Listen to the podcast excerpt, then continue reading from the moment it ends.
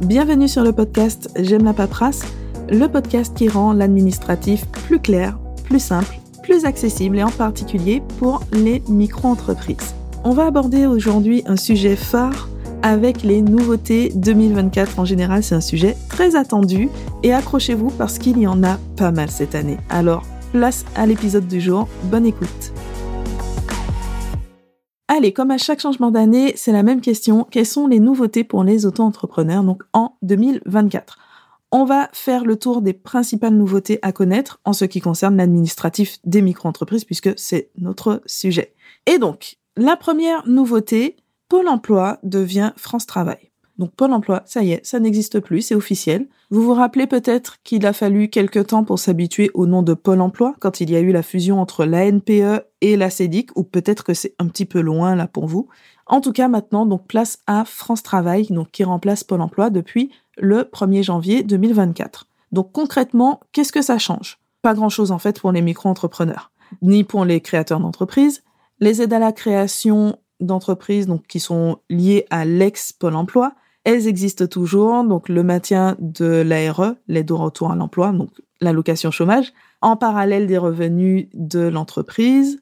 On a toujours l'ACRE, donc la réduction de cotisation sociale de début d'activité qui est ouverte entre autres aux demandeurs d'emploi indemnisés. On a toujours l'ARS qui consiste à percevoir ses droits au chômage sous forme de capital plutôt que de versement mensuel, mais avec la principale condition, celle de renoncer à 40% de ses droits. Donc tout ça, en fait, ça ne change pas.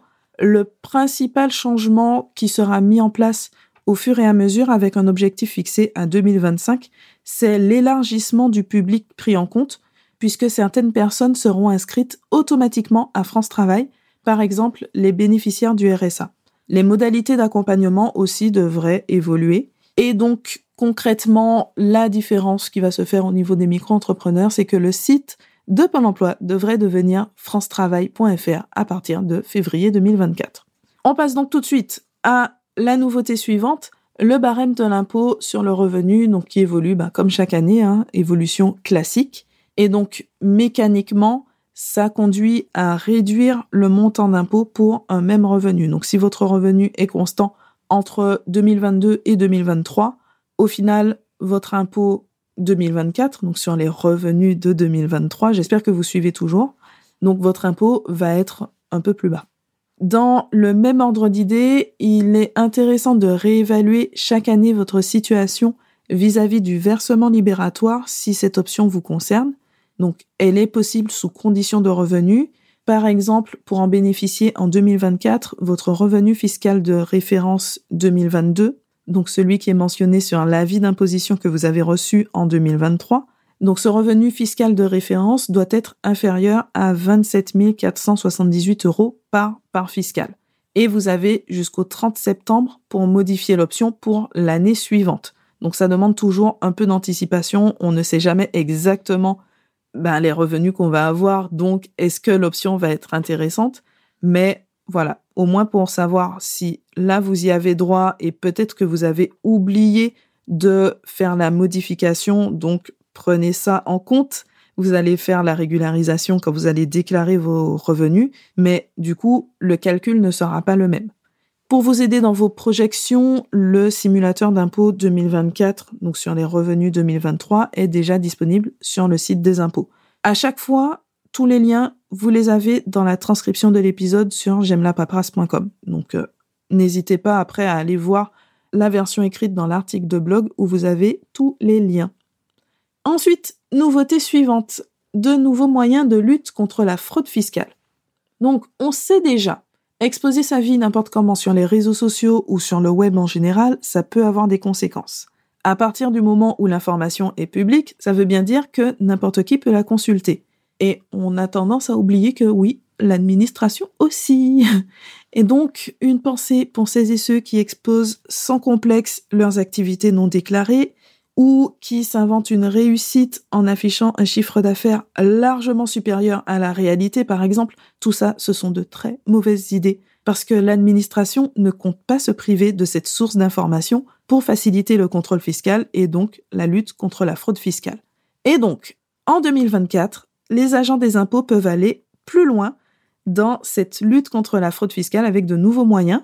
Il y a non seulement les enquêtes qu'on pourrait qualifier de passives, en s'appuyant sur les informations disponibles vraiment librement, mais maintenant, ils peuvent aller dans une démarche beaucoup plus active. Concrètement, depuis le 1er janvier 2024, ils ont le droit de s'inscrire sur une plateforme, par exemple, pour échanger directement avec vous ou avec de tierces personnes sous un pseudonyme dans le cadre de leurs enquêtes. Donc voilà, c'est dit, mais finalement, c'est plutôt un rappel de bon sens. Ensuite, nouveauté suivante, l'actualisation de la liste des quartiers prioritaires pour la politique de la ville. Parmi les aides à la création, on ne pense pas toujours à cette aide qu'on retrouve parfois sous le sigle de QPPV ou QPV. Donc ce sont des secteurs en zone urbaine qu'on retrouve un peu partout en France et qui bénéficient d'aides pour encourager l'implantation des entreprises, avec notamment des exonérations de cotisations foncières des entreprises, la fameuse CFE. C'est un dispositif qui a été mis en place en 2014 et dix ans plus tard, c'est la première fois que la liste des quartiers et le périmètre de ces quartiers donc, sont actualisés. Les quartiers prioritaires existent aussi en Outre-mer, où la même actualisation devrait être réalisée pour le 1er janvier 2025, donc avec un an de décalage. Il y a un portail public qui vous permet de consulter la liste des quartiers prioritaires de la ville et de visualiser sur une carte leur délimitation exacte. Parce que vous pouvez vous trouver dans ces quartiers et ne pas le savoir et du coup ne pas demander les aides, donc passer à côté. ça peut valoir le coup de faire cette vérification. Ensuite, la nouveauté suivante, bon, celle-là, elle est un peu particulière, c'est le CPF et le reste à charge. Donc, parfois, on a un peu de mal à savoir si un dispositif va s'appliquer ou non. Et là, c'est vraiment un bel exemple avec cette histoire de reste à charge pour le CPF. La loi de finances pour 2023, donc on parle de textes qui ont été travaillés depuis 2022, prévoyait donc que pour mobiliser son CPF, il faudrait désormais participer financièrement. Cette participation devait être soit proportionnelle, soit forfaitaire, et on sait aussi donc qu'elle ne devrait pas concerner les demandeurs d'emploi. Ça, c'est quelque chose qui a été acté, hein, qu'on retrouve vraiment dans la loi. Et il manquait juste le décret d'application, qui devait préciser les modalités exactes. Et puis plus rien. Silence radio. Ensuite, on a eu une annonce d'un reste à charge de 30%. Et puis finalement, la mesure semblait abandonnée. C'est vraiment euh, oui, non, oui, non, on ne sait pas, euh, plus rien. Et puis hop là, ça y est, ça revient.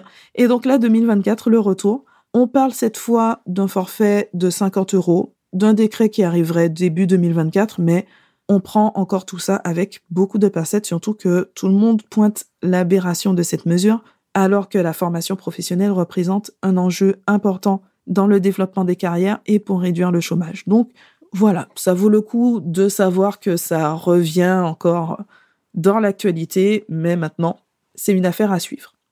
On passe à la nouveauté suivante, et on est encore sur un report. Il s'agit de la facturation électronique, donc la généralisation plutôt de la facturation électronique, parce qu'en réalité c'est quelque chose qui existe déjà depuis un certain nombre d'années, mais la généralisation là par contre c'est vraiment un très très gros chantier.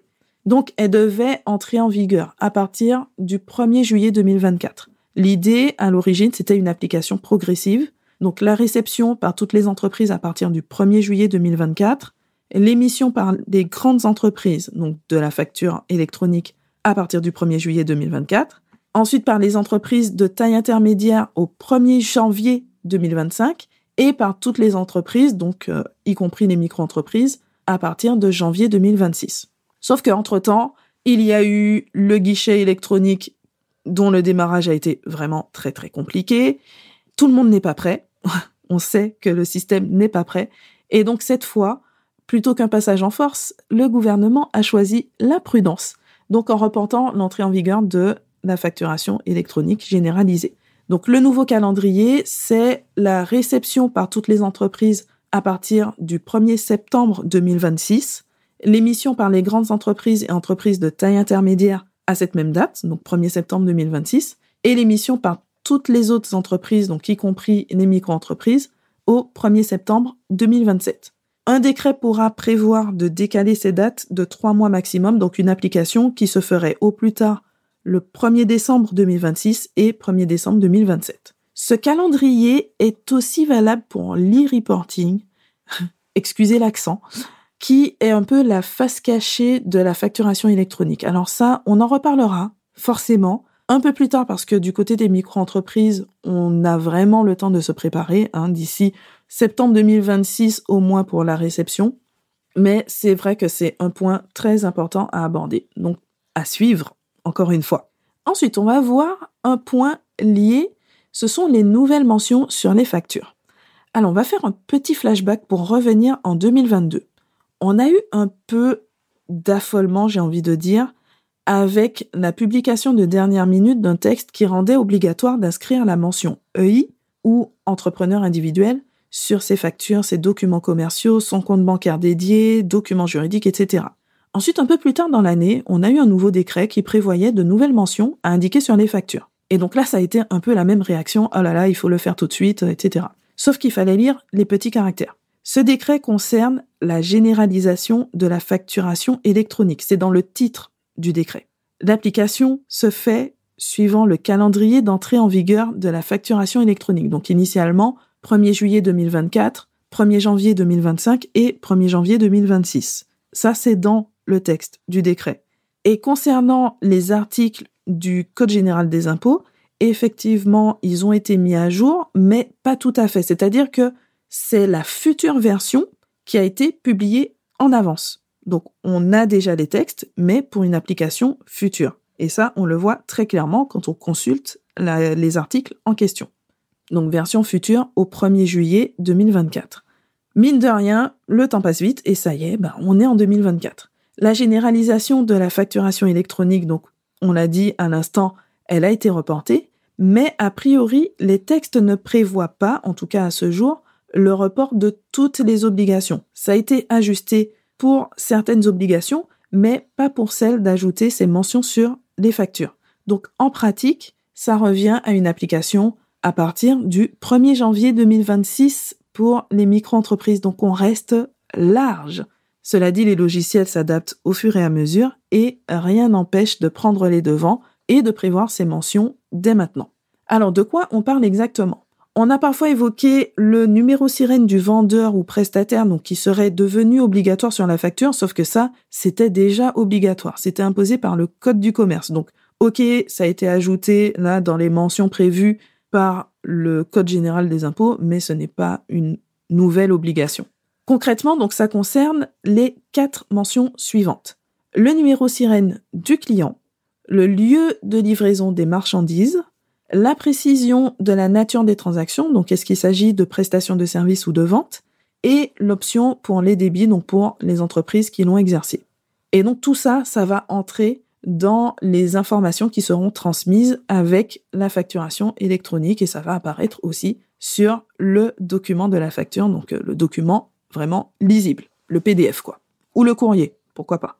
Ensuite, nouveauté suivante, là c'est vraiment spécifique, c'est pour les locations meublées. La fiscalité a vraiment été alourdie d'une manière assez impressionnante là pour 2024. Donc la loi de finances pour 2024 qui a été adoptée fixe des règles beaucoup plus drastiques que ce qui était prévu initialement, avec les différents débats, etc. Et donc au final, ça va pénaliser toutes les locations meublées, qu'elles soient classées ou non. Ce qu'il y avait jusqu'à maintenant, c'est que pour les meublés de tourisme classés, les plafonds et abattements appliqués, c'était les mêmes que pour les activités de vente de marchandises. Donc un seuil de 188 700 euros et un abattement de 71% en 2023. Pour les autres meublés, donc ceux qui ne sont pas classés, c'était les limites de la prestation de service, donc 77 700 euros et 50% d'abattement en 2023. Avec la loi de finances pour 2024, les règles sont totalement différentes. Pour les locations meublées non classées, le plafond passe à 15 000 euros et un abattement de 30%. Pour les meublés classés, le plafond reste à 188 700 euros, mais l'abattement est réduit à 50%. Avec une nuance, si cette location meublée, donc classée, n'est pas située en zone tendue, l'abattement peut être porté à 71%, donc comme c'était le cas jusqu'à maintenant, mais à condition que le chiffre d'affaires soit inférieur à 15 000 euros. Voilà. Donc euh, on est passé grosso modo de 188 700 à 15 000 euros pour avoir cet abattement de 71%. C'est juste énorme. Donc, non seulement ça devient beaucoup plus complexe, mais en plus, c'est un sacré coup de rabot. L'objectif initial, en fait, c'était de lutter contre l'augmentation des offres de location sur les plateformes comme Airbnb, pour ne pas le citer, au détriment du logement comme résidence principale. D'où cette notion de zone tendue. Il s'agit des zones géographiques où il y a un vrai déséquilibre entre l'offre et la demande de logement qui crée une pénurie de logement. Sauf que le texte qui a été adopté va beaucoup plus loin que l'objectif initial et il semblerait qu'il y ait eu quelques ratés. Donc, à suivre pour voir dans quelle mesure ces règles pourraient à nouveau évoluer dans les prochains mois. Ensuite, on termine cette longue liste de nouveautés 2024 avec des nouveautés, des évolutions qui sont déjà prévues mais qui n'entrent pas en application maintenant. Donc on va en citer trois. La première, c'est l'aménagement de la franchise de TVA. Les seuils de la franchise de TVA devraient évoluer au 1er janvier 2025 pour se conformer à la réglementation européenne, alors que normalement la prochaine actualisation aurait dû se faire en 2026. Les plafonds deviendraient pour les activités de prestation de services, 37 500 euros comme seuil de base au lieu de 36 800 actuellement et 41 250 euros pour le seuil majoré contre 39 100 euros actuellement. Donc on est sur une légère hausse. Et pour les activités de vente, on passerait donc à 85 000 euros comme seuil de base au lieu de 91 900 actuellement et 93 500 euros pour le seuil majoré au lieu de 101 000 euros actuellement. Donc là, à l'inverse, on est plutôt sur une baisse. Ensuite, deuxième future nouveauté, on va dire, la déclaration par les plateformes numériques. Donc là, il s'agit des plateformes de mise en relation qui permettent de vendre un bien, de fournir un service, d'échanger des biens, des services, etc. Donc on est sur une notion assez large de plateformes numériques de mise en relation. Ces plateformes ont de nouvelles obligations. Dès 2024, les informations qu'elles doivent transmettre à l'administration sont enrichies et à partir de 2026, de manière progressive pour une application complète en 2027 normalement, elles vont collecter directement les cotisations sociales et l'éventuel versement libératoire d'impôts pour le compte des micro-entrepreneurs qui font appel donc à leur service. Donc ça va être quand même un changement important. Et enfin, le dernier point, c'est l'augmentation du taux de cotisation sociale des professions libérales non réglementées. En décembre 2022, on a enfin eu la publication du détail du taux des cotisations des micro-entrepreneurs. C'est un détail qu'on a toujours eu donc pour les autres entreprises, mais pour les micro-entrepreneurs, on avait juste un taux global, voilà, vous avez 12%, 22%. Je donne des taux euh, très approximatifs hein, parce qu'on est en 2022-2023, il y a eu des changements de taux entre, euh, temps. Mais voilà, pour dire donc qu'il y avait juste un taux global et on ne savait pas comment c'était affecté ensuite. Donc, après quelques années de flou, 2022, on a eu ce fameux détail. Et ça a permis de mettre en évidence très clairement l'absence de cotisation à la retraite complémentaire pour les professions libérales non réglementées. Et donc depuis, la question se pose d'adopter des mesures pour corriger cette anomalie et les syndicats d'auto-entrepreneurs ont évoqué une hausse du taux de cotisation pour ces professions qui se ferait progressivement à partir de janvier 2024. Mais force est de constater que ce n'est toujours pas d'actualité, donc ça reste une affaire à suivre. On ne sait pas si ça va se faire en cours d'année 2024, pour une autre année, peut-être l'année prochaine, peut-être dans dix ans on ne sait pas. Voilà. on est juste en attente d'informations pour savoir comment ça va évoluer. Voilà pour ce topo des nouveautés 2024 pour les auto-entrepreneurs. J'espère que cet épisode vous a plu. Comme d'habitude, vous retrouvez la transcription complète de l'épisode sur j'aime où vous avez donc les articles de blog, les ressources gratuites à télécharger, la formation micro-entreprise. Vous avez aussi les liens dans la description de l'épisode sur la plateforme sur laquelle vous écoutez. Et d'ailleurs, si c'est sur Spotify ou Apple Podcast, c'est peut-être le moment de laisser 5 étoiles ou même un commentaire pour aider le podcast à se faire connaître. Merci d'avoir écouté cet épisode jusqu'à la fin. On se retrouve très bientôt pour un nouvel épisode.